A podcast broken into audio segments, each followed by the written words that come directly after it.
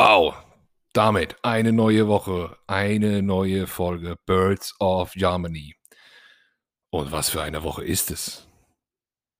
Roster Cuts, Preseason zu Ende. Es passiert so, so viel. Bevor ich also zu meinem heutigen Gast komme, ein paar kleine einleitende Worte von mir zu den aktuellen News. Vielleicht hat es nicht jeder mitbekommen.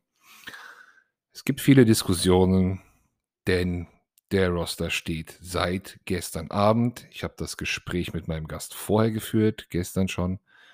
Spreche heute aber nochmal das hier ein, um auch darauf einzugehen. Was waren die größten Aufreger?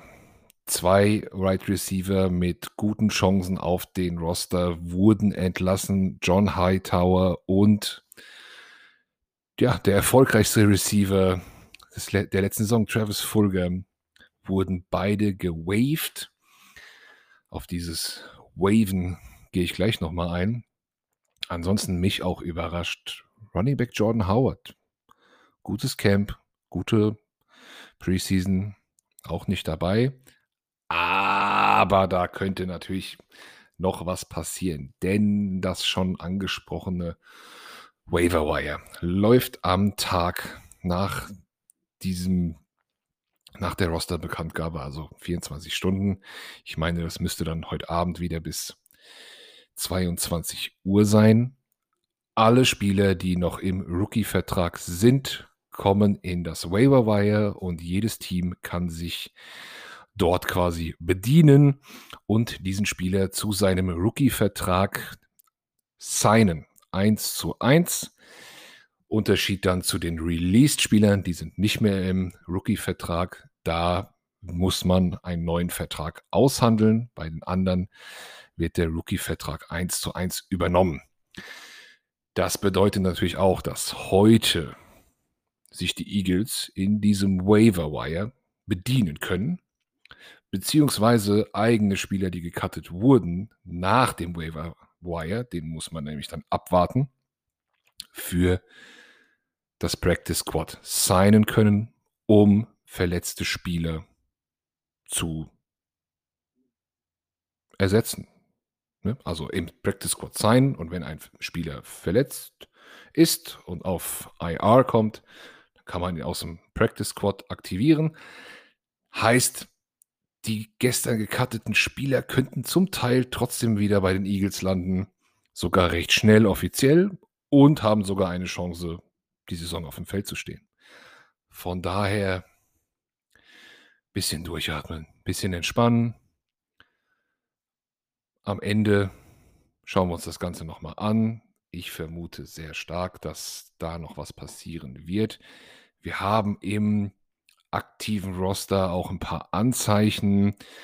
Ähm, ja, zum Beispiel den Tight End äh, Jackson oder Linebacker. Sehr viele Linebacker auch im Roster. Ähm, Linebacker Taylor. Die beiden könnten auf so eine verletzten Liste kommen und dann durch einen Practice Squad Spieler äh, ersetzt werden. Ähm, bei releaseden Spielern, wie zum Beispiel Jordan Howard, ohne Waiver Wire, die könnte man direkt jetzt für den Practice Squad signen, wenn, ja, wenn kein anderes Team sich für ihn interessiert und er damit einverstanden ist. Von daher mal abwarten. Vielleicht hat diese Erklärung ja auch jemandem geholfen, der das noch gar nicht wusste. Größter Aufreger natürlich. JJ Ah, Sega Whiteside hat es wieder in den Roster geschafft. Wow. Also, ja, er spielt gut Sp Special Teams. Er kann Block setzen. Kann, glaube ich, kein anderer Wide Receiver aus unserem aktuellen Roster. Allein von der Statur her wird das schwierig. Die offizielle Begründung in der Pressekonferenz waren auch die Special Teams. Er wurde ganz konkret, also Howie Roseman wurde ganz konkret auf diese Entscheidung angesprochen und er hat die Special Teams da auch angeführt.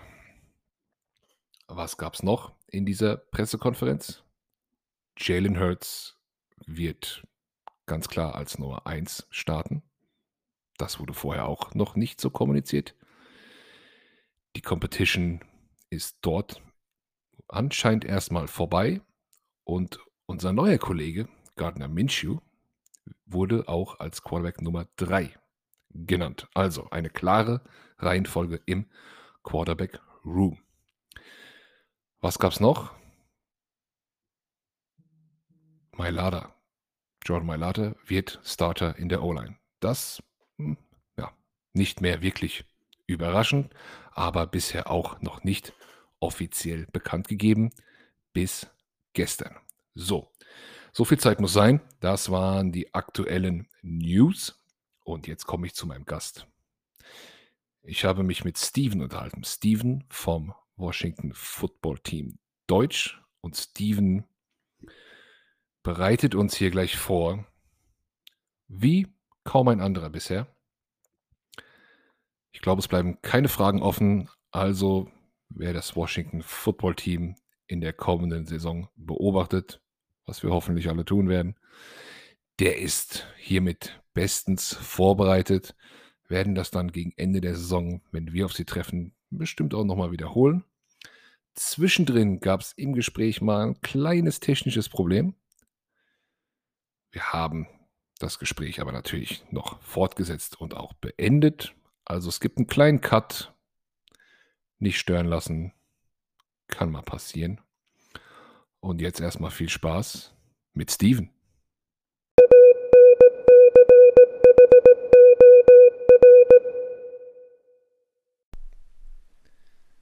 So, der Steven ist bei mir. Steven vom Washington Football Team DACH WFT-Deutsch auf Twitter. Hi Steven.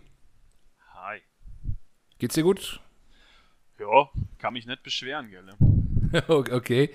Äh, ich ich höre vom Akzent raus, dass du vielleicht gar nicht so weit weg von mir bist. Ähm, darf ich fragen, wo du, wo du lebst? Ich komme aus äh, der Nähe Marburg in Hessen, also mitten im Nirgendwo quasi. Das kennt man vielleicht, wenn man Student ist, Marburgs, eine schöne Studentenstadt. Sonst kennt das wahrscheinlich kaum einer. Ich kenne das. Ich kenne das. Ich sitze auch in Hessen, in Wiesbaden.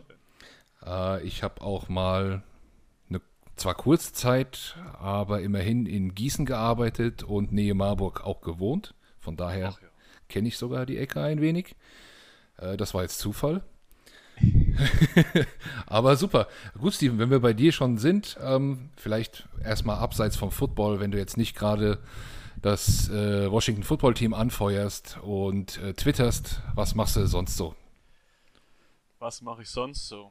Ja, die meiste Zeit natürlich arbeiten, kennt man ja. Ich bin äh, Heilerziehungspfleger und bin Teamleiter bei der Lebenshilfe, das sagt ja wahrscheinlich auch was, und arbeite mhm. da im betreuten Wohnen mit Geistesbehinderten. Mhm. Und sonst bleibt ja nicht viel außer Twittern und Football schauen, ab und zu nur mal mit dem Hund gehen oder Daten. Sonst okay ist da nicht viel tatsächlich. Und natürlich meine Freundin. Schöne Grüße an der Stelle.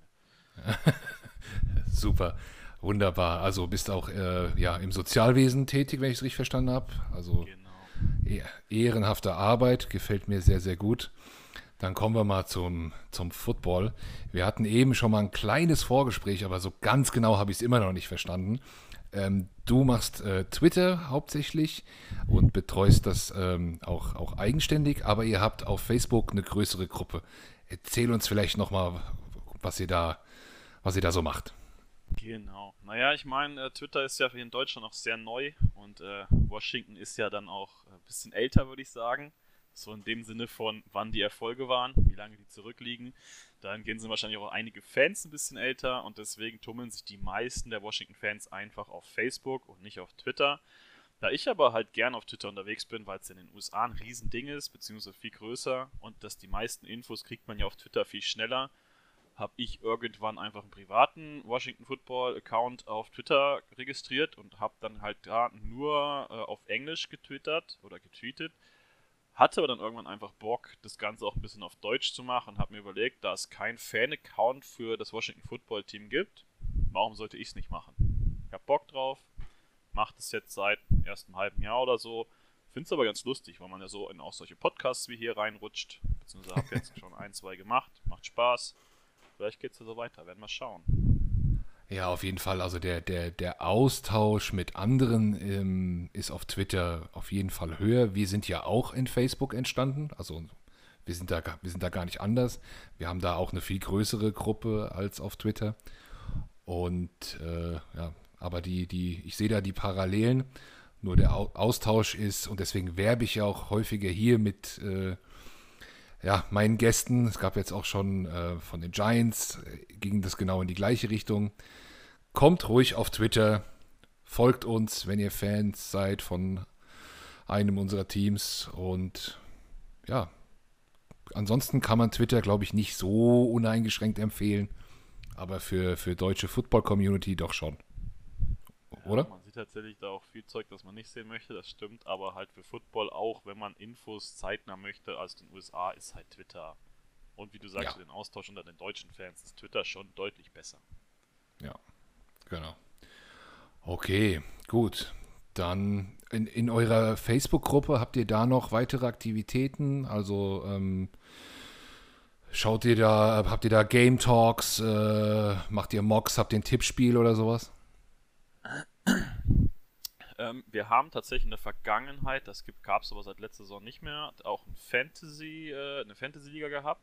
Wir haben da jeden Tag, also was heißt jeden Tag, jedes Spiel Game Threads, in denen wir auch miteinander quatschen und schreiben. Und das sind eigentlich auch so die Hauptdinge. Ansonsten werden da halt immer mal News reingepostet oder hier zum Beispiel der Pod wird dann wahrscheinlich da reingepostet und dann tauschen wir uns einfach über diese Dinge aus. Mhm. Das ist halt ganz schön. Da hat man immer jemanden zum Quatschen. Ja, die, die Game Threads sind bei uns auch immer sehr wild. Also kann ich bestätigen. okay, ähm, kommen wir mal zum Washington Football Team, weswegen du ja eigentlich hier bist. Letzte Saison die Division gewonnen. ähm, wir haben auch ein bisschen dazu beigetragen. aber, an, aber ansonsten auch, ich, ich würde sagen, verdient. Der, der spätere Super Bowl-Champ dann in der Wildcard erstaunlich gutes Spiel gemacht, stark zugesetzt. Also das äh, hat ja Eindruck hinterlassen mit dem Quarterback Henneke, der noch da ist. Ja, der ist noch da, ja. Der ist noch da, genau. Hat jetzt allerdings jemand anderen vor die Nase gesetzt bekommen. Aber bleiben wir erst noch mal kurz in der, in der abgelaufenen Saison. Wie hast du den Verlauf der letzten Saison wahrgenommen? Wie, was lief gut bei euch, was lief schlecht bei euch, was jetzt auch Eagles-Fans oder andere Fans nicht so mitkriegen? Was Eagles-Fans nicht so mitkriegen. Ich meine, in erster Linie, ich bin ja so ein Fan auch so von Statistiken und wenn man sich die Statistiken mal von letztem Jahr anguckt, wenn man da äh, nach DVOA guckt, haben wir die drittbeste Defense und die schlechteste Offense.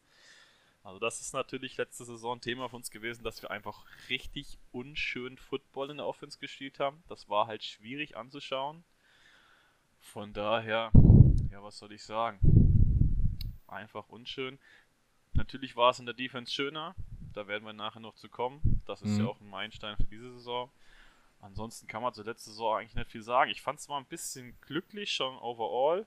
Ich meine, die ganze Division war ja ziemlich schlecht mit einem negativen Rekord, die Division zu gewinnen. Eher unschön. Dadurch halt auch mit einem schlechten Rekord spät gepickt, weil man in den Playoffs war. Naja, mhm. manche mhm. Fans haben sich das anders gewünscht, wenn man das so auf Twitter gelesen hat. Ich bin Fan davon zu gewinnen. Aber man weiß ja auch, unsere Division ist die Division, wo sich der Sieger nicht wiederholt. Ob das jetzt ein Zeichen für diese Saison ist, ja, da, da, kommen wir auch noch drauf, natürlich. Genau. Ähm, aber ich sag mal so, also wenn man in die Playoffs kommt, ein Spiel mehr ist ein Spiel mehr. Ne? Also, Und vor allem, wenn das so ein Spiel ist, wie du schon gesagt hast, gegen den späteren Super Bowl-Sieger. Also es war schon geil anzuschauen.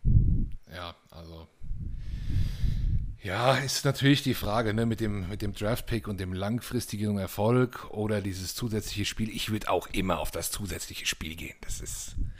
Anders sollte es auch nicht sein. Nie. Ja. Ja, okay. Ähm, Draft schon kurz angesprochen. Bei Washington dann auch nicht ganz so hohe Picks wie bei dem Rest der Division. Ähm, die, die Cowboys, Giants und wir haben ja sehr eng beieinander ge, gepickt. Und ihr wart dann ein bisschen hinten dran. die größte Need, du hast gerade schon gesagt, war eigentlich ja Offense. Trotzdem ging der erste Pick, wenn ich es hier richtig sehe, in die Defense. Genau. Das ist richtig. Ja, also man hat ja schon vor dem Draft gelesen, dass äh, Washington ein Riesenfan von Jamin Davis ist. Also den hatten ja auch viele, viele Experten gar nicht so weit oben, manche schon, aber eher weniger. Und kam dann auch gar nicht so überraschend, wie das nachher gesagt wurde, weil angeblich nicht so viele oben hatten. Man hat halt schon oft gehört, dass Ron Rivera und der Rest ein Riesenfan von ihm sind. Und ich bin auch ein Fan davon, wenn die Coaches auch danach picken, was sie brauchen, was sie möchten. Klar, man sagt immer BPA, ne, Best Player Available. Aber wenn sie vorher schon sagen, sie wollen den haben und der ist da, dann sollen sie den auch nehmen. Haben wir dann auch in Runde 2 und 3 für die Offense dann ordentlich was getan an den beiden größten Needs. Von daher war ich damit schon zufrieden. Mhm, mhm. Also nochmal kurz äh, zur Wiederholung, wer es jetzt nicht genau mitbekommen hat. Joan Davis, Linebacker, das war der, der First-Round-Pick. Äh, Linebacker, das muss man Eagles-Fans dazu sagen, das sind die zwischen den Cornerbacks und der D-Line. Da, da, haben, wir, haben wir nicht so viele. Also das wurde ah, dann. Da kommen wir bei uns auch noch zu. Das werden wahrscheinlich dieses Jahr bei uns, sieht man vielleicht auch nicht so viele auf dem Feld. Ja, okay, ja, gut. Also. Da kommen wir immer noch zu. Die, die Eagles spielen ja auch immer über den Foreman Rush und ich glaube, ähm, ja, wenn nicht sogar der beste Foreman Rush der ganzen Liga steht aktuell in Washington, dann kann man die Linebacker auch ein bisschen vernachlässigen. Trotzdem einen First Rounder, ähm, einen ja. Linebacker genommen. Das ist auf jeden Fall erwähnenswert und du hast es eben angedeutet. Danach ging es äh, in die O-Line. Ne? Ja. In die O-Line und ja, wahrscheinlich sind das schon die größten Impacts. Ähm, will noch mal kurz, wir bleiben noch abseits des Draftes in der, in der Off-Season. Äh, Offense wurde ja dann nochmal richtig in den, ja, in den Trades angegangen. Allen voran Fitzmagic, mein Freund.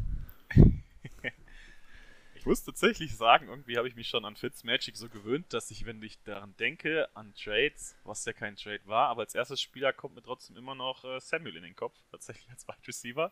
Also wie du schon sagst, da wurde in der Offseason auch außerhalb des Draftes gut investiert. Und ich habe übel Bock auf Fitzmagic. Übel. Weil ich glaube, das Scheme, das wir in der Offense spielen werden und wie wir, welche Spieler wir geholt haben, wird perfekt auf ihn passen. Mhm. Mhm.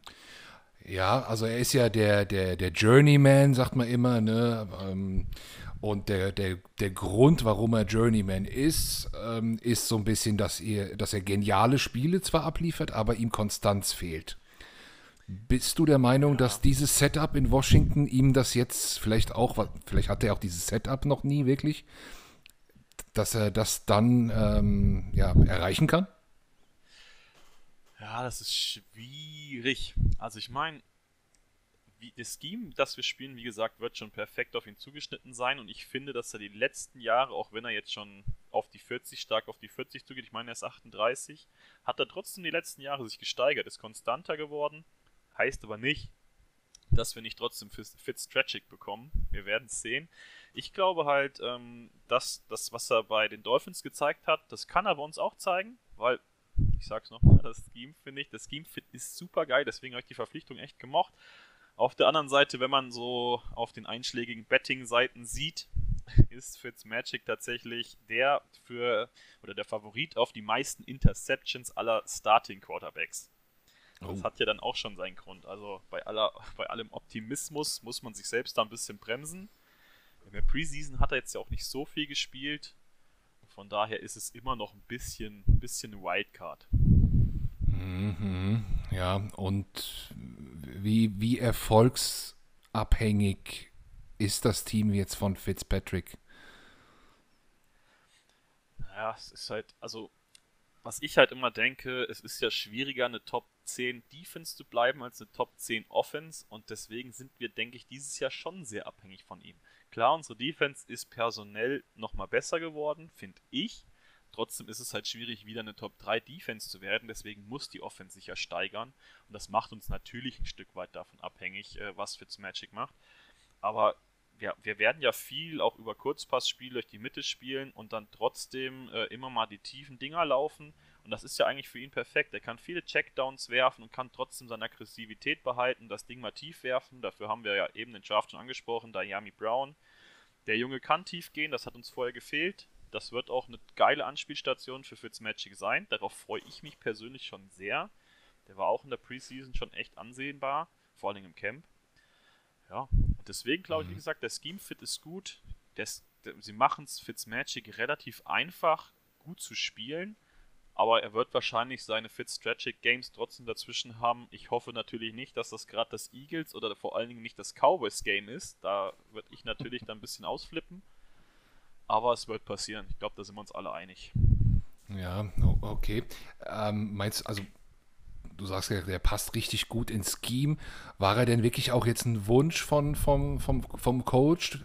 Denkst du das wirklich? Oder war einfach der Best Available jetzt für, für Quarterback die Saison zu dem Zeitpunkt?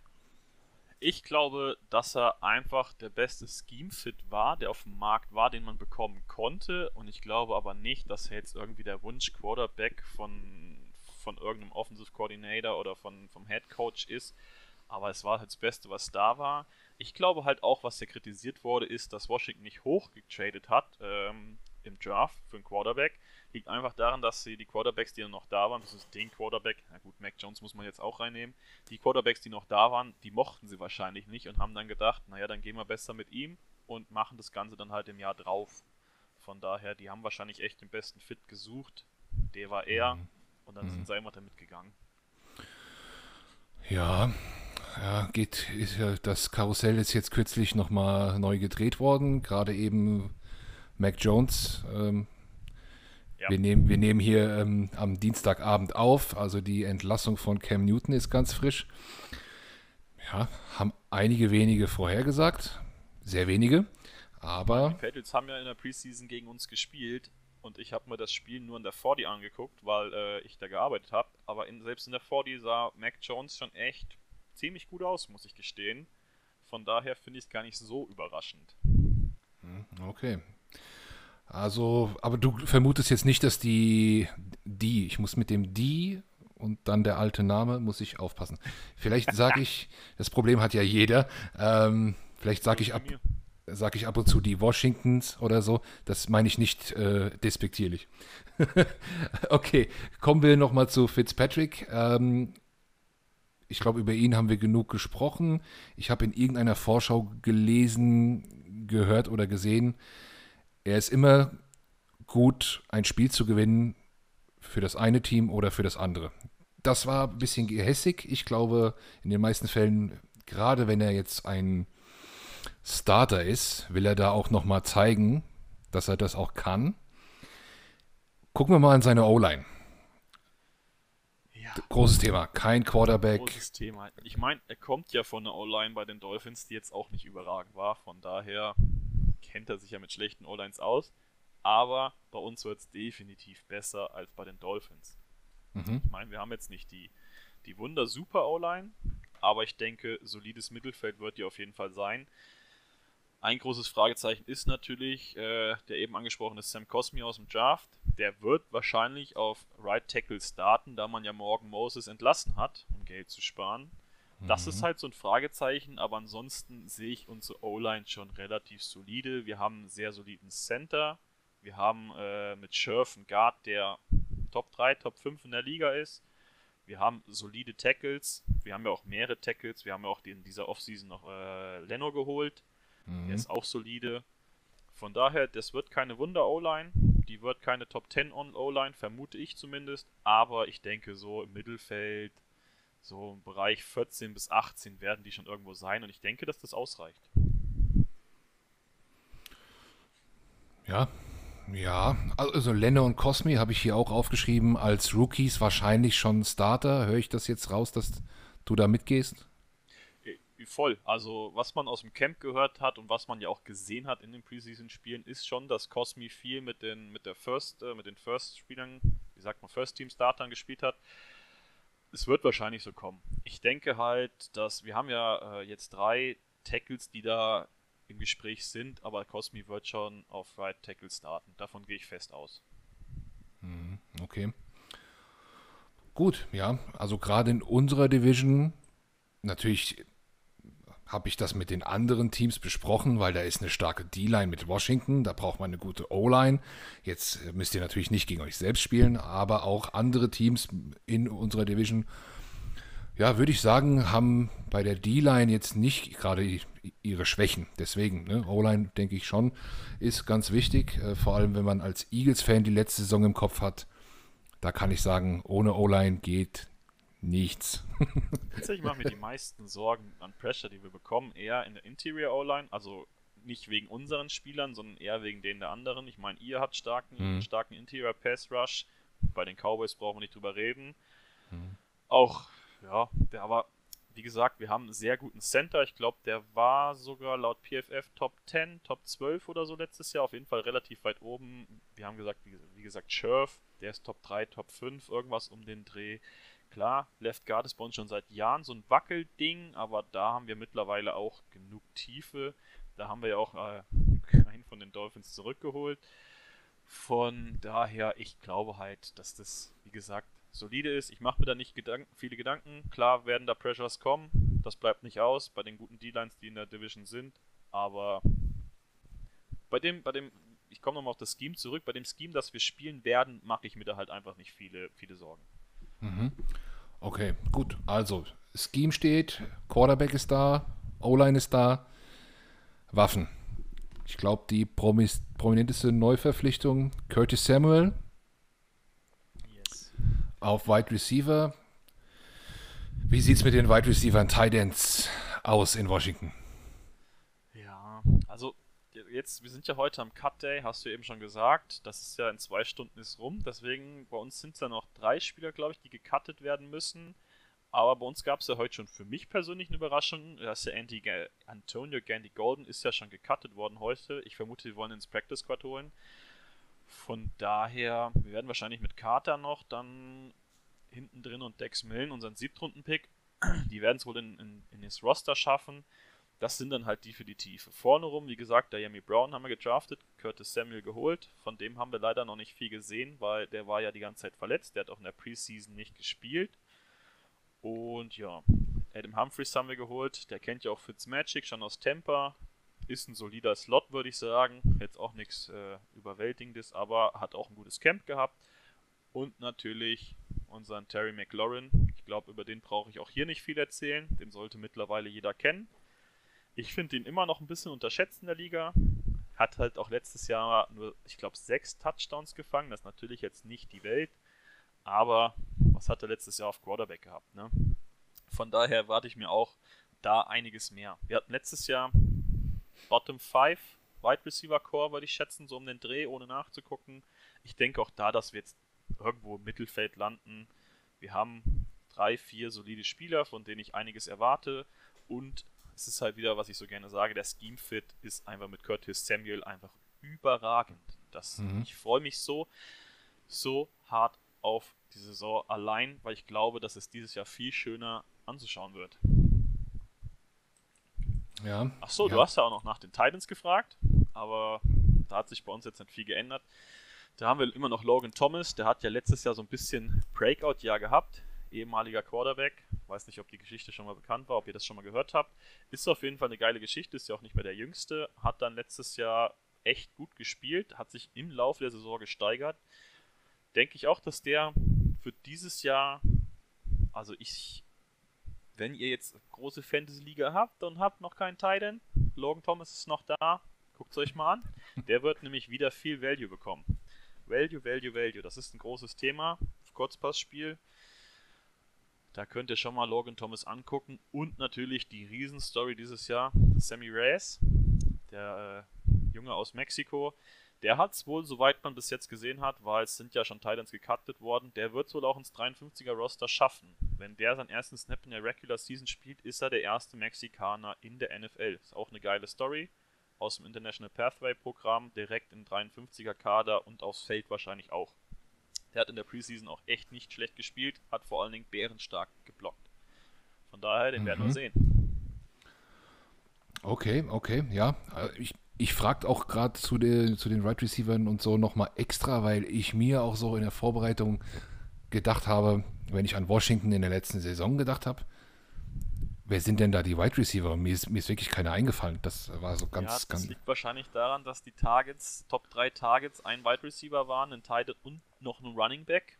Also mhm. der zweite Wide Receiver mit Targets war erst auf Platz 4. Das ist dann doch okay, ja. ein bisschen dünne. Aber gut, deswegen, ne, in der Offseason, dann lese ich ja hier Namen wie, wie äh, Curtis Samuel, wie ähm, Humphreys, äh, McLaurin, äh, Diami Brown, dann, okay, alles klar, dann, dann, äh, da wurde auf jeden Fall auch ein bisschen was adressiert, sieht man.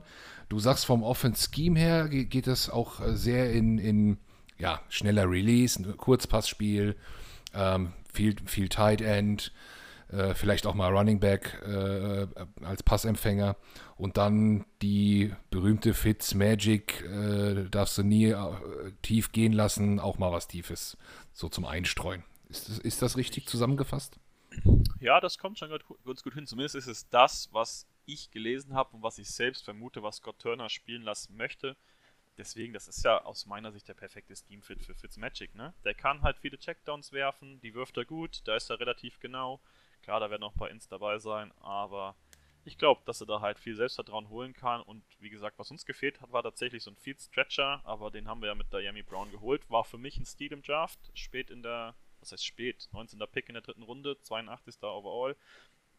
Ich fand eh, die ersten drei Runden im Draft sind für uns perfekt gelaufen. Andere sehen es ein bisschen anders, aber allein Diami Brown in der Rund dritten Runde zu bekommen, ist für uns perfekter Steam-Fit. Man wird auch Curtis Samuel wahrscheinlich überall sehen am wenigsten vermute ich mal zwar auf Außen, aber den wird man zum Beispiel auch äh, als Halfback sehen. Also der wird auch aus dem Backfield ein paar Dinger fangen. Der ist halt das Schweizer Taschenmesser, ne? Das ist für, für Fitzmagic genau, was der braucht. Und von daher, also das, das Playbook wird ja dieses Jahr erst richtig aufgemacht mit den Spielern, die wir jetzt haben. Vorher waren wir übel limitiert an den Spielern, die wir hatten. Deswegen, wie gesagt, ich erhoffe mir diese Saison, dass es einfach auch schön anzusehen wird, dass es ein kreatives Play-Calling wird. Ja, Scott Turner ist ja auch in der Vergangenheit immer mal ein bisschen in Verruf geraten. Viele haben ja auch Schuld auf ihn geschoben, warum die Offense so schlecht war. Dieses Jahr muss das zeigen, dass er es besser kann. Okay. Klingt spannend. Da sind wir auf jeden Fall, was die Washington Offense angeht, gut vorbereitet. Gehen wir mal zur Defense. Ähm, die Running Backs haben wir vergessen noch. Ach so, äh, ja, okay. Wenn du zu denen noch was sagen willst, gern. klar. Ja, natürlich, weil da gab es ja heute auch eine große Überraschung. Aber das heißt, große Überraschung hat es in der Preseason ein bisschen angedeutet, ne? Dass äh, Jerry Patterson schafft es ins 53er. Undrafted äh, Rookie dieses Jahr. Hat eine überragende Preseason gespielt und hat damit Peyton Barber als dritten Running Back rausgekickt. Und ich habe ja eben auch davon geredet, äh, wer die drei meisten Targets hatten, da war ja natürlich McKissick dabei, der ja letztes Jahr seine super Saison gespielt hat. Der hat über 100 Targets, glaube ich, gehabt. Ich will nicht lügen, aber auf jeden Fall von Running Back massig. Der hat überragend gespielt und natürlich Antonio Gibson, weil das ist äh, hoffentlich, nee, ich habe keine Leute, die hier mithören, die mit mir Fantasy spielen, aber ne, Antonio Gibson, Leute, guckt den euch an. Der wird auch übel viel Value bekommen, viel laufen und der ist ja als Wide Receiver quasi in die Liga gekommen. Der kann auch Bälle fangen. Auch das die Running Backs machen das Scheme halt auch sehr kreativ, oder können es sehr kreativ und variabel machen. Das ist halt auch ein Grund, warum ich glaube, dass es so sein wird.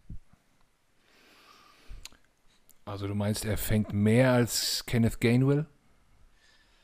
Kenneth Gainwell, ja. Kenneth Gainwell ist ja so die, wie sagt man das? Ja, äh, in der Twitter-Bubble ja der Messias, was, was Pass-Catching anbetrifft. Ich bin auch ein Riesenfan von ihm, aber McKissick, was der letztes Jahr gefangen hat, das hat ja keiner kommen sehen. Ich glaube halt, dass McKissick dieses Jahr weniger fangen wird, allein weil Curtis Samuel da ist und der wird auch seine Snaps im Backfield bekommen und da die, Bälle, die Bälle fangen. Von daher denke ich schon, dass das weniger wird, aber der wird auch wieder massig fangen. Von daher, wir haben alles, was wir brauchen. Es ist nichts Überragendes oder es ist nicht viel Überragendes, aber alles, was man braucht, und wenn man dann das, die Plays gut callt, kann diese Offense halt auch funktionieren. Mhm. Okay, also äh, gut. Sehr schön, dass du das nochmal gesagt hast, auf jeden Fall, weil äh, da war ich jetzt auch gar nicht so, so tief drin. Den ersten, den du genannt hattest, der das jetzt schafft, der sagt mir gar nichts, aber. aber Patterson, ja. Äh, alles, Dann solltest alles du gut. mal deine Twitter-Bubble bemühen, was der für eine Preseason gespielt hat. Der war nämlich überragend. Einige Beat-Reporter haben es schon nach dem Draft gesagt, dass er der Sleeper ist, der es undrafted in den Kader schaffen kann. Und er hat äh, Barber einfach ausgespielt. Das kann man nicht anders sagen. Und das ist schon eine kleine Überraschung, ne? Nicht gedraftet im 53er direkt. Respekt. Mhm. Ja, aber die, die, die, die Philly-Twitter-Bubble war in den letzten Tagen auch sehr wild mit Minshew und mit Wenz nicht geimpft und so. Da kommt man also. Da können wir nachher nochmal drüber reden. Ich bin da ein kommt, kleiner Minshew-Fan. da, da kommt man nicht zu, zu allem. Tut mir leid. Ja, okay, also die beiden halten wir im Blick. Ähm, wir machen diese Saison bei den Eagles Germany eine Charity-Aktion über die ganze Saison. Könnt mir vorstellen, dass wir da eben eine kleine Wette hinkriegen für Charity. Vielleicht, da unterhalten wir uns dann zum Saisonstart nochmal drüber. Das wäre, würde mich richtig freuen, wenn wir da vielleicht eine kleine Wette abschließen könnten. Ähm, aber das machen wir später. Gut, nicht wetten möchte ich gegen die äh, Defensive Line. Ich lese sie mal für die Hörer der äh, Eagles-Fans, die es jetzt vielleicht nicht genau auf dem Schirm haben, einfach mal diese vier Namen vor. Also wir haben Chase Young, Jonathan Allen, Darren Payne und Montez Sweat. Ich sag's wie es ist, ich habe gar keinen Bock. Ja, ich habe gar keine Lust. Also das äh, also ich, ich gebe dir jetzt einfach mal ein paar Minuten, um das abzufeiern oder so. ich finde ja, klar, die ersten vier sind bei uns schon, ja, also Top 3 der Liga mit Sicherheit. Was ich ja noch viel geiler finde, ist, dass die Dev dahinter, die Depth dahinter noch geiler ist quasi. Also Matt Ionitis hat ja letztes Jahr verletzt gefehlt, den Namen hast du noch nicht genannt. Der war ja, ich weiß gar nicht, bevor er verletzt war, auf jeden Fall auch einer der besten Interior Pass Rusher bei uns. Den kriegen wir zurück. Wir haben Tim Settle, der wäre vielleicht bei anderen äh, Teams auch ein Starter. Der ist auch kein schlechter.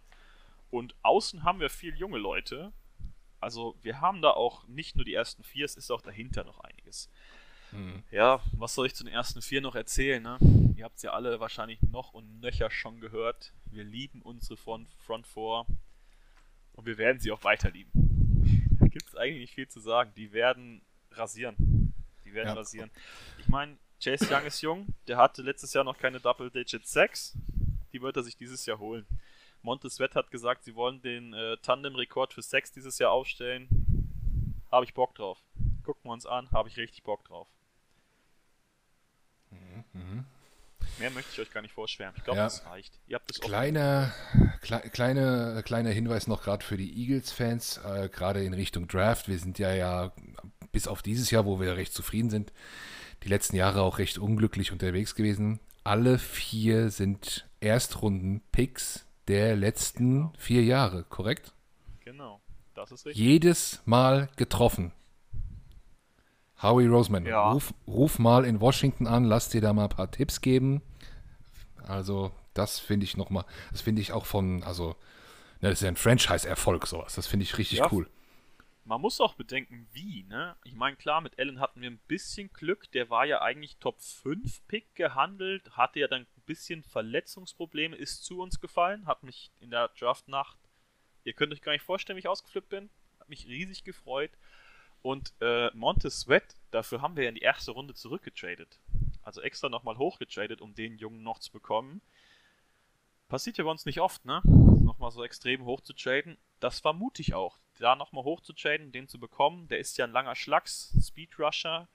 War mutig, den auch zu holen. Hat auch im ersten Jahr, ging dann jetzt nicht ganz so viel. Aber jetzt zusammen mit Chase Young ist das halt ein Duo. Leute. War mutig, hat sich gelohnt. Ist aber halt, wie du schon sagst, auch viel reingeflossen. Dann ist auch Ja. schön, wenn sich das dann auch rentiert, ne? Genau, also, gut. Über die Line brauchen wir nicht mehr sehr viel zu reden. Da weiß jeder, da ist, ist Vorsicht geboten. Ich finde, also, mir fällt keiner in der ganzen NFL ein.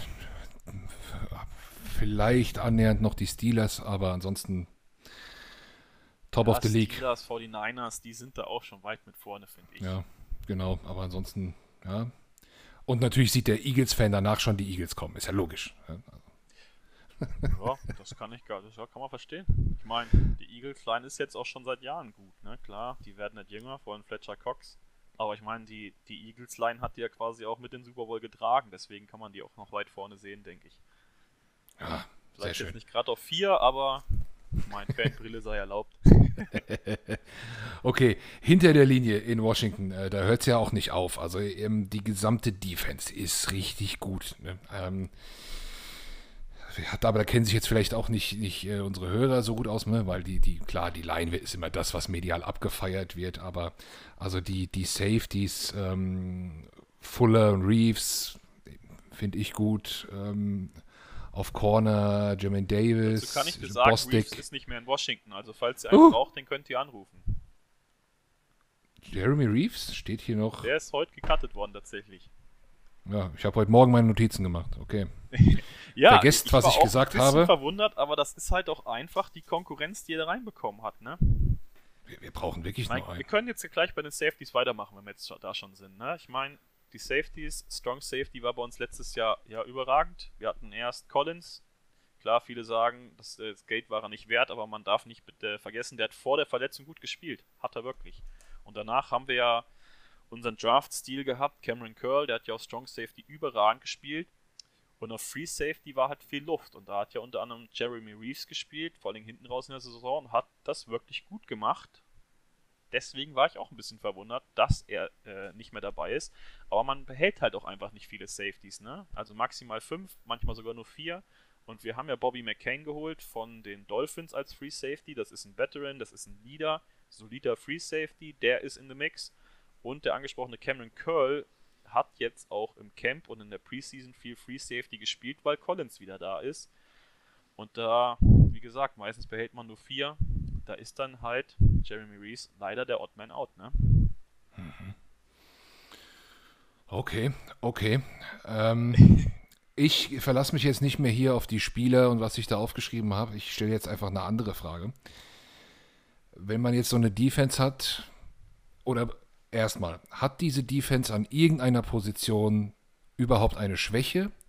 Oder wenn man eine Schwäche nennen müsste, welche wäre es? Da ich noch nicht ganz genau weiß, welches Scheme wir spielen und wie oft wir Nickel spielen, ich denke nämlich, dass wir viel Nickel spielen, nämlich nur mit zwei Linebackern. Aber wenn wir jetzt von der Base Defense ausgeht, würde ich sagen, ist der schlechteste Spot, den wir haben, der Weakside Linebacker. Klar, wir haben Jamin Davis geholt, der ist athletisch, der könnte wahrscheinlich auch Weakside Linebacker spielen, aber das wollen wir natürlich nicht, weil der soll ja die Defense callen. Der soll Mike spielen. Von daher wäre, wenn wir in Base Defense spielen, wahrscheinlich der Weakside Linebacker die schlechteste Position. Da weiß man auch noch nicht ganz genau, wer das spielt. Wie gesagt, könnte auch auf vier Nickel hinauslaufen, mit drei Safeties auf dem Platz. Ja, sonst, ich meine, bin ich zufrieden. Also ich würde sagen, das ist so die einzige Ecke, wo ich, wo ich ein bisschen Bauchschmerzen hätte. Danach vielleicht Corner so ein bisschen, aber ich meine, da haben die ja auch äh, gut nachgebessert. Ne? Von daher mhm. kann ich mich nicht beschweren. Dazu kann ich jetzt vielleicht auch noch mal einen kleinen überraschenden Cut von heute bringen. Das ist ja Jimmy Morland. Der wurde gecuttet. Der hat ja bei uns im Slot gespielt. Auch echt was heißt gut, aber er hat zeitweise gut gespielt, vielleicht ein bisschen inkonstant, aber das war absolut nicht schlecht und den hat man heute auch gecuttet.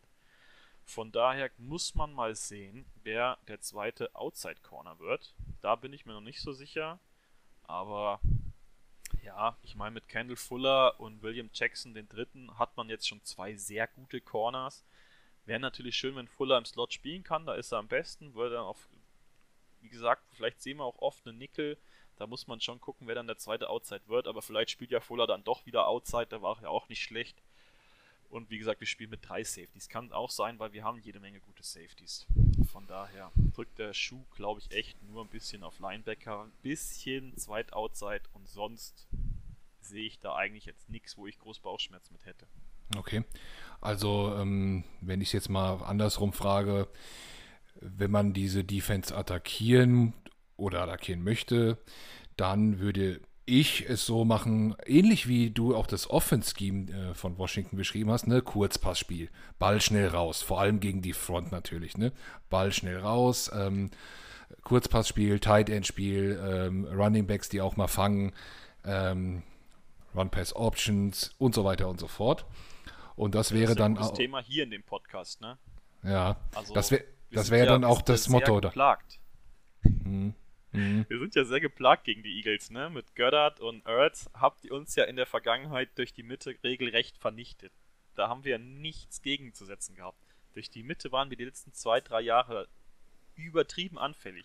Und mit den Titans, die ihr hattet, war das Spiel gegen euch immer hart anzugucken, weil man vorher wusste, wie man verliert. Wir konnten es aber nicht aufhalten. Immer durch die Mitte. Von daher, wie gesagt, ich weiß auch noch nicht ganz genau, wie es dieses Jahr wird, weil eigentlich ist ja der Pass, äh, der passverteidigende Linebacker wäre Kalike Hudson. Ist jetzt auch nicht das super Ding. Wie gesagt, vielleicht wird man da tatsächlich drei Safeties sehen. Muss hm. man mal schauen. Also du würdest jetzt spontan auch an der aus Eagles Sicht da nichts dran ändern. wenn ich das richtig verstehe. absolut nicht, nee, absolut nicht. Ja. Ich meine, klar, vielleicht werden sie dann äh, für die verschiedenen Spiele auch einfach ein bisschen umschemen und werden vielleicht tatsächlich äh, Jamin Davis ein bisschen Richtung Titan schieben, ein bisschen Richtung Slot schieben, der ja eigentlich Mike spielen soll, aber er ist halt sauathletisch, ne? Der hat ja diesen RSA-Score, falls das bekannt ist. Das ist ja so ein, so ein Score, der auf Twitter immer so hausiert für wie athletisch ein Spieler ist. Und dieses Jahr haben ja scheinbar, hat ja scheinbar Washington nur nach RSA gedraftet, weil bis auf einen Spieler sind alle ganz weit oben im, weiß ich nicht, Top 5, Top 10 Prozent und da gehört er zu. Also er könnte das. Physisch könnte er das. Die Frage ist dann, wird man nicht wieder woanders anfällig? Ja, gegen Lauf eigentlich eher schwierig. Ich meine, da sind wir ja vorne schon gut besetzt. Es kommt halt bei uns sehr viel auf, was die Coaches machen an. Und da habe ich eigentlich schon echt Vertrauen in Jack Del Rio. Wir haben ja in der Vergangenheit, ich weiß nicht, ob man das hier sagen darf, beschissene Defensive Coordinator gehabt, aus meiner Sicht. Das war echt nicht schön anzusehen und Jack Del Rio habe ich schon das Vertrauen, dass das werden kann, dass sie die so werden das wissen. Die verdienen ihr täglich Brot damit. Sie wissen, wie wir verloren haben die letzten Jahre. Die wissen wahrscheinlich auch oder können sich zumindest vorstellen, wie man das abstellen könnte. Ob es funktioniert, werden wir spätestens gegen die Eagles sehen. das ist noch ganz schön hin, bis wir gegeneinander spielen. Das stimmt. Entschuldigung. Ähm, ja, also man darf das natürlich sagen, das erstmal. Ähm, du hattest ja auch schon angedeutet, dass du ein großer Statistik-Fan bist. Muss dir da aber leider entgegnen, ich überhaupt nicht gar nicht. ich bin äh, nicht der typische Statistik-Football-Fan. Also klar, ähm, Completion Rates und so weiter und so fort. Ähm, also die, die harten Statistics, ähm, alles gut. Aber der Rest, ähm, nee, bin ich nicht so. Ja, ich, und ich bin auch kein Fantasy-Spieler. Statistiken, aber Statistiken lügen halt auch einfach nicht, ne? Das stimmt. Die zeigen schon äh, die Richtung an. Äh, sie sagen natürlich nicht alles, aber die Richtung kannst du da schon ablesen, finde ich. Ja, aber mich interessiert dann doch der gesamte Spielzug mehr als der einzelne und wo das da und so da darf da äh, nörde ich rum, sagen wir mal so, ne? und nicht in den Statistikbüchern. Ähm, aber das sind ja auch so ein bisschen zwei typische Lager unter den Fans. Ne? Es ist ja völlig in Ordnung. Äh, letztendlich lieben wir äh, lieben wir den Sport und ich glaube gerade wenn der eine so und der andere vielleicht nicht so ist, dann kann man auch super gut über Dinge diskutieren wenn man sich besser mit den Spielern der Washington, äh, des Washington Football Teams auskennen würde als ich, als ich das jetzt heute tue. Es tut mir leid.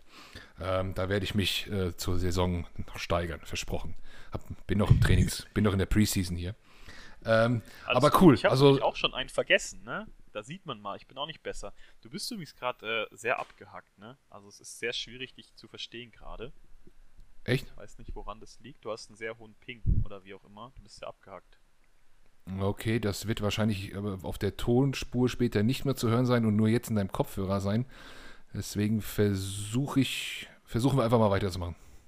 Okay, also, was ich, äh, ich wie gesagt, ich habe noch einen Spieler vergessen, ne, eben noch von Cornerbacks geredet. Wer ist der zweite Outside? Natürlich, eben noch vom Draft geredet. Wen haben wir auch noch da gepickt? Benjamin St. Just, der Kanadier.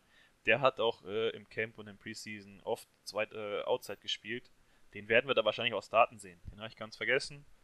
Ich bin auch noch nicht so ganz im NFL-Modus, man merkt's. Muss erst noch auf der, aus der Off-Season rauskommen, aber den werden wir als zweiten Outside wahrscheinlich sehen und dann doch Candle Fuller im Slot. Nicht, dass nachher mich jemand kreuzigt, weil ich Quatsch erzählt habe. So. Also, also so detailliert wie von dir hier heute wurden wir hier in diesem Podcast noch von keinem auf den Gegner vorbereitet. Das kann ich schon mal sagen. Das kann ich auf jeden Fall schon Schön. mal sagen. Ich hatte auch gute Gespräche mit den anderen. ging natürlich auch um Spieler und so weiter, aber in diese Tiefe sind wir da nie eingestiegen. aber es ist doch gut. Also ich, ich finde es super und äh, werde dann zu gegebener Zeit, werden wir das nochmal auffrischen, äh, weil super interessant. Ja? Gut. Also Wahnsinn. Offense, Defense, jede Position haben wir gesprochen. Jetzt gucken wir mal auf unsere Division insgesamt. Ähm, du bist ja jetzt auch der, der, der Dritte, der hier zu mir kommt. Ich habe mich mit den anderen unterhalten und wir haben uns auch immer so ein bisschen über Rivalitäten unterhalten.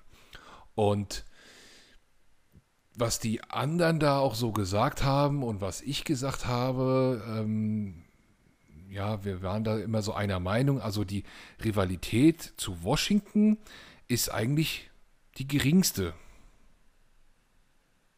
so, das, das würde ich aus Eagles Sicht so sehen. Also, äh, wenn wir gegen die Cowboys spielen und gegen die Giants, dann ist das ein bisschen wilder als gegen, gegen Washington. Ähm, die Giants haben es ähnlich gesagt und die, und die Cowboys auch. Siehst du das auch so und woran könnte das vielleicht liegen? Musst du jetzt mal reingrätschen, weil äh, du bist wirklich übel abgehackt und ich verstehe nur die Hälfte. Das ist echt schwierig. Also ich verstehe deine Aussagen fast gar nicht, weil jedes zweite Wort verschluckt wird. Oh, okay.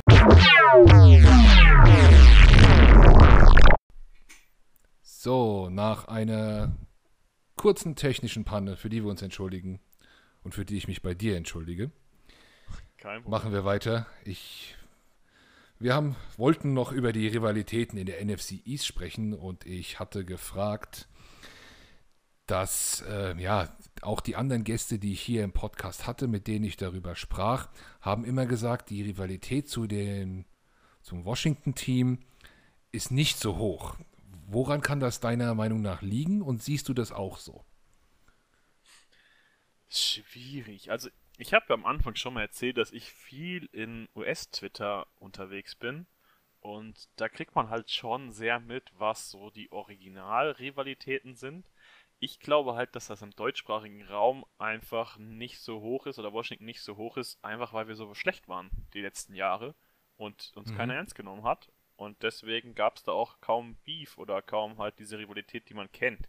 Weil die Rivalität zwischen Washington und den Cowboys ist in den USA ja riesig. Also wirklich riesig mein, mit Eagles geht noch, die ist auch da, aber Cowboys und Washington, also wenn die sich auf der Straße treffen, so wie das auf Twitter geschrieben wird, würden die sich am liebsten wahrscheinlich gleich an die Google gehen.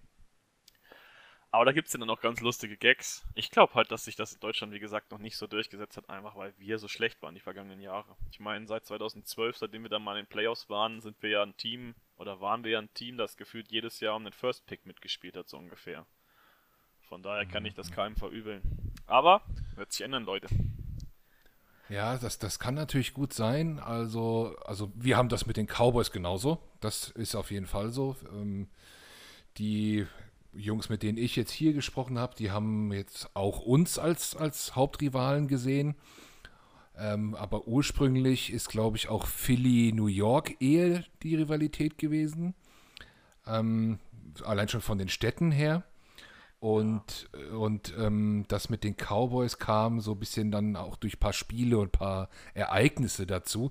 Aber klar, man ist natürlich Division Rival sowieso, ne? Das sind wir, sind wir alle. Und dann ist das immer so ein bisschen komisch, aber, aber interessant auch für, für mich jetzt zu hören, dass du sagst, dass das mit den Cowboys über den anderen steht. Auch über ja, New York. Das ist definitiv so. Ich meine, klar, hier in Deutschland trennt uns das auch nicht, dass wir irgendwie geografisch Feinde sind, weil ich meine, Philly und New York und Washington ist ja schon auf einer Ecke und die Cowboys ein bisschen weiter weg. Da beefen sie sich ja auch ein bisschen. Aber so von der Fankultur sind eigentlich in den USA echt die Cowboys die größten. Dann wahrscheinlich die Eagles dicht dahinter und dann mit ein bisschen Abstand erst New York. Aber ich meine, hier in Deutschland ist das auch einfach anders. Einer meiner besten Freunde ist hier Zuhörer von dem Pod hier, ist Eagles-Fan. Schöne Grüße an Nilo da ist es halt einfach anders, ne? Man hat seine Freunde vorher schon gehabt, die sind dann andere Fans geworden und dann ist man trotzdem mit irgendwelchen befreundet. Ich, ich wette jedes Jahr mit einem Cowboys-Fan und mit dem, mit dem Eagles-Fan, äh, um halt ein schönes Schnäpschen, wer die Division gewinnt. Ich habe letztes Jahr einen schönen Bourbon bekommen. Von daher, bei uns ist das ja alles ein bisschen entspannter. Ja, ja, klar. Ja, ich habe äh, ich hab, ich hab den Super Bowl, den äh, die Eagles gewonnen haben, mit einem Washington-Fan geschaut und er hat sehr stark für die Patriots geroutet. das war ähm, bei mir genau andersrum. Ich war für die ah. Eagles tatsächlich. Aber er hat auch eine Flasche sehr guten Whisky mitgebracht und ähm, am Ende war, war, also es war nicht ganz komplett bierernst. So, sagen wir mal so. Okay, gut. Alles klar. Jetzt NFC East. Der gute Emil von den Big Blue Germany. Mit dem habe ich hier als ersten Rival gesprochen. Und der sagte mir, die Division gewinnt Washington. Und für ihn war das gar keine Frage. Bist du dir da genauso sicher? Absolut überhaupt nicht.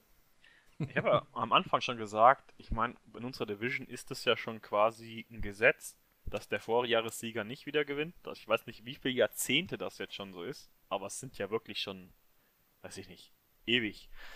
Und ich sehe ja drei Teams in der Division relativ gleich auf lustigerweise ist ja auch eine, weil die Offense sehr gut ist, das andere, weil die Defense sehr gut ist und das andere, weil es das ausgeglichenste Team in der äh, Division für mich ist, macht es wahrscheinlich dann auch ganz interessant. mhm. Jetzt willst du wahrscheinlich auch wissen, wen ich wo sehe, ne? Kannst mir schon denken. Ja, schwierig für euch Eagles-Fans, das zu hören, ne? Aber ich, ich meine, es ist, es ist. Macht nichts. Ich meine, natürlich habt ihr jetzt noch Gardner Minshew, haben wir eben schon mal angesprochen. Und ich liebe diesen Typen. Ich liebe den. Ich habe richtig Bock, den zu sehen. Und ich glaube auch nicht, dass der so schlecht ist. Ich bin jetzt nicht der Jalen Hurts-Fan. Von daher glaube ich schon, dass der euch nochmal besser machen kann. Aber an die anderen Teams reicht es halt trotzdem nicht, da nicht ran. Also ich denke, da fehlen schon drei Siege bestimmt, um an die anderen vorne ranzukommen. Sowas um den Dreh würde ich schätzen. Und bei den Giants, bei den Cowboys und bei Washington wird es halt echt auf die Divisional Games ankommen und da sind ja viele echt hinten raus. Also ich glaube, dass das lange spannend bleiben wird und dann wird das hinten raus in engen Matches echt entschieden. Wir haben ja eben schon gesagt, bei uns ist die Offense noch so ein bisschen Wildcard. Deswegen bin ich da noch vorsichtig zurückhaltend und die Offense von den Cowboys ist ja loaded, meine Güte. Also, wie gesagt, es ist schwieriger, eine Defense, eine gute Defense zu wiederholen als eine gute Offense. Von daher muss unsere Defense auch erstmal wieder so gut sein. Und die Offense von den Cowboys, wenn sich da keiner verletzt, ich meine, bei denen war ja die halbe O-Line kaputt, Deck kaputt, die werden schon verdammt gut sein. Die, die Defense, die halte ich zwar für komplett mäh, aber die Offense wird überragend sein. Und die Giants haben halt wirklich ein so ausgeglichenes Team, dass man die einfach sehen muss. Nur, ich bin das Gegenteil als. Ach, ich mag halt Daniel Jones überhaupt nicht, ne? Giants-Fans seht's mir nach. Aber ich mag den Jungen überhaupt nicht. Ich habe den Draft damals mit einem Kumpel geguckt und habe mich kaputt gefreut, dass die Giants echt Daniel Jones im Draft nehmen. Von daher, ich sehe die halt mit dem nicht sehr weit vorne. Aber das Team ist halt einfach zu gut. Die sind in der Breite einfach zu gut aufgestellt. Die haben kaum Lücken im Kader die werden auch vorne mitspielen. Von daher, wie gesagt, es wird sich hinten raus in den Games in der Division entscheiden, wer das Ding holt. Es wird bis zum Schluss spannend sein. Es wird auch diesmal kein Negativ-Record die Division gewinnen. Da bin ich mir ziemlich sicher. Von daher glaube ich, dass wir da enge, geile Spiele sehen werden. Und wer dann am Ende gewinnt, werden wir sehen. Wenn wir gewinnen, geil. Wenn nicht, nächstes Jahr. Okay, klare Ansage. Also es gibt ja so ein bisschen geteilte Meinungen, so in den ganzen Previews und wie sie, wie sie überall jetzt vor kurzem aus dem Boden geschossen sind. Ähm, einige sagten das genau wie du. Ne? Es gibt ähm, ja, drei Teams, zwischen denen ist es eng und mit einem Gap dazwischen dann die Eagles. So ein bisschen als äh, Außenseiter. Oh, andere sagen Cowboy und Washington äh, sind vorne und da ist dann ein Gap zu, zu den anderen beiden und manche sagen sogar die Cowboys sind vorne und da ist ein Gap zum, zu den restlichen drei. Also, ja, aber das kann man halt auch verstehen. Ne? Es kommt halt auch darauf an, wie man, wie man das wertet, wie gut ein Teil einer Mannschaft ist. Und äh, ich meine, die Offense der Cowboys, also wenn die nachher die beste Offense der Liga sind, würde mich halt jetzt nicht so krass wundern. Ne? Also die haben die Spieler dafür. Die haben drei, also das, das beste Wide Receiver Trio vermutlich in der Liga oder mindestens Top 2.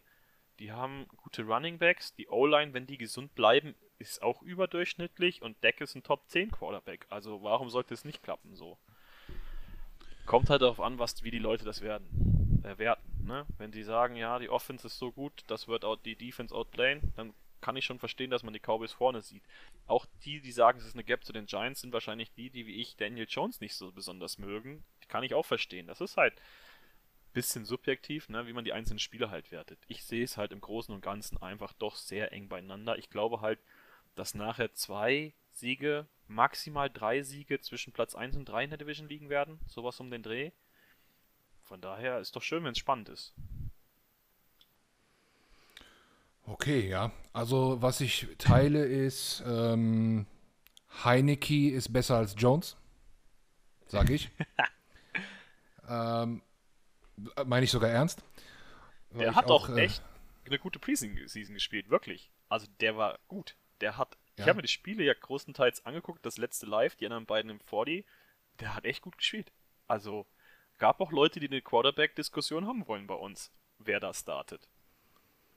Kann ich schon verstehen. Ja, gut, also äh, diese Diskussion äh, wird, wird in der Division sehr schnell losgehen, außer bei den Cowboys.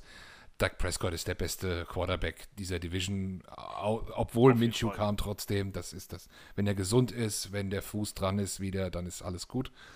Er ähm, ist mindestens Top 10, Top 8 in der Liga. Wenn er dieses Jahr performt, kann der sogar noch ein bisschen nach oben gehen. Also der ist safe der Beste in der Division. Keine Zweifel. Uh, ja, ist er. Aber wir wollen es jetzt auch nicht übertreiben. Ähm, äh, ansonsten sage ich nur dazu, ähm, dass ja den Eagles eine gewisse Underdog-Rolle eigentlich immer ganz gut getan hat. Und das war's. Schauen wir uns das einfach an. Bei den Eagles muss man natürlich auch sagen, die haben jede Menge Draftkapital, ne? Wenn ja. das nicht funktioniert mit den Quarterbacks, die sie haben, die können sich ja easy neun holen. Die können nächstes Jahr ja richtig reinbuttern. Ich meine, das eine Jahr steckt man jetzt weg, schluckt man runter und wenn die gut schaffen nächstes Jahr mit dem Kapital, was die Eagles haben, kann es auch schnell wieder aufwärts gehen, ne? Ja, das ist bei uns ja auch so ein offenes Geheimnis, sag ich mal. Ne? Also das werden jetzt hier die Hörer, die meisten wissen, da wurde auch ganz viel drüber geredet. Ähm, er hat jetzt, also Jalen Hurts hat jetzt ein Jahr, das zu zeigen, ob er, ob er das drauf hat, ob er das kann, ob er das Potenzial hat. Und ähm, ja, da wurde ja schon vor dem Draft mit dem Deal mit den Dolphins da nochmal ein First Rounder dazu für ein paar Plätze niedriger und so weiter. Da wurde das ja schon angedeutet, dass das die Strategie jetzt für die kommenden Jahre ist. Und man ist natürlich, ähm, ja, ich glaube, alle Teams in der Division sind ein bisschen fern vom Win Now, sind alle in einem ein bisschen unterschiedlichen Rebuild-Status hier und da. Und wie der Rebuild-Status bei den Eagles ist, ist, glaube ich, der unsicherste. Ähm, da brauchen wir jetzt die Saison. Ja das, ja, das ist es so. Ja, man weiß ja auch nicht, welche Quarterbacks nächstes Jahr auf dem Markt sind, ne? Weil Washington trennt jetzt nicht viel davon, gut zu sein. Aber halt der Quarterback, der ist immer noch der wichtigste. Wer weiß, wer der nächstes Jahr auf den Markt kommt. Vielleicht ist jemand dabei, wo Washington dann oh. doch mal investiert. Wir werden es sehen. Auf jeden Fall. Und vielleicht hat, haben die Eagles dann genau den gleichen Need. Das kann gut aus passieren. Äh, wenn du möchtest, kannst du dir die letzte Folge anhören. Da habe ich mit Julian Barsch von Saturday Kickoff ein bisschen Ach, über das College gesprochen. Und wir haben uns auch mal ein paar Prospects äh, angesehen. Kannst ja mal reinhören. Äh, ich habe meinen Favoriten schon. Äh, und es ist nicht Spencer Rattler. Okay. Gut, also die Eagles und Washington sehen sich am 18.12. und am 2.1. Also ganz am Ende, dafür aber dann zweimal in drei Wochen. Ja, das habe ich ja gesagt. Die Division Games sind alle relativ gestaucht am Ende. Findest du das gut. gut oder eher nicht? Bitte? Findest du das gut? Also kommt das, würdest du sagen, das kommt eurem Team entgegen oder eher nicht? Ja, es ist, es ist ja auch dann immer, wann hat man eine Bye Week gehabt? Ist die relativ spät gewesen, ist die schon sehr früh gewesen. Das spielt dann auch immer so ein bisschen wenigstens eine Rolle. Ich finde es zum Anschauen, es war ja letztes Jahr auch relativ ähnlich, dass viele Division Games hinten raus waren. Ich finde es halt für die Spannung in der Division, wenn man noch eng beieinander ist, finde ich es halt schon sehr geil. Und ich glaube, dass das tatsächlich für uns relativ gut ist, weil wir ja viele neue Teile in der Offense haben und das wird einen Moment dauern, bis die Offense klickt. Ich erwarte nicht, dass sie in den ersten drei Spielen da schon groß das Feuerwerk raushauen. Ich glaube schon, dass die gut werden können. Die brauchen aber ihre paar Spiele und von daher ist es gut, dass wir die wichtigen Division Games tatsächlich erst zum Schluss haben. Ich finde es für uns, wie gesagt, könnte es nicht besser sein. Okay, okay.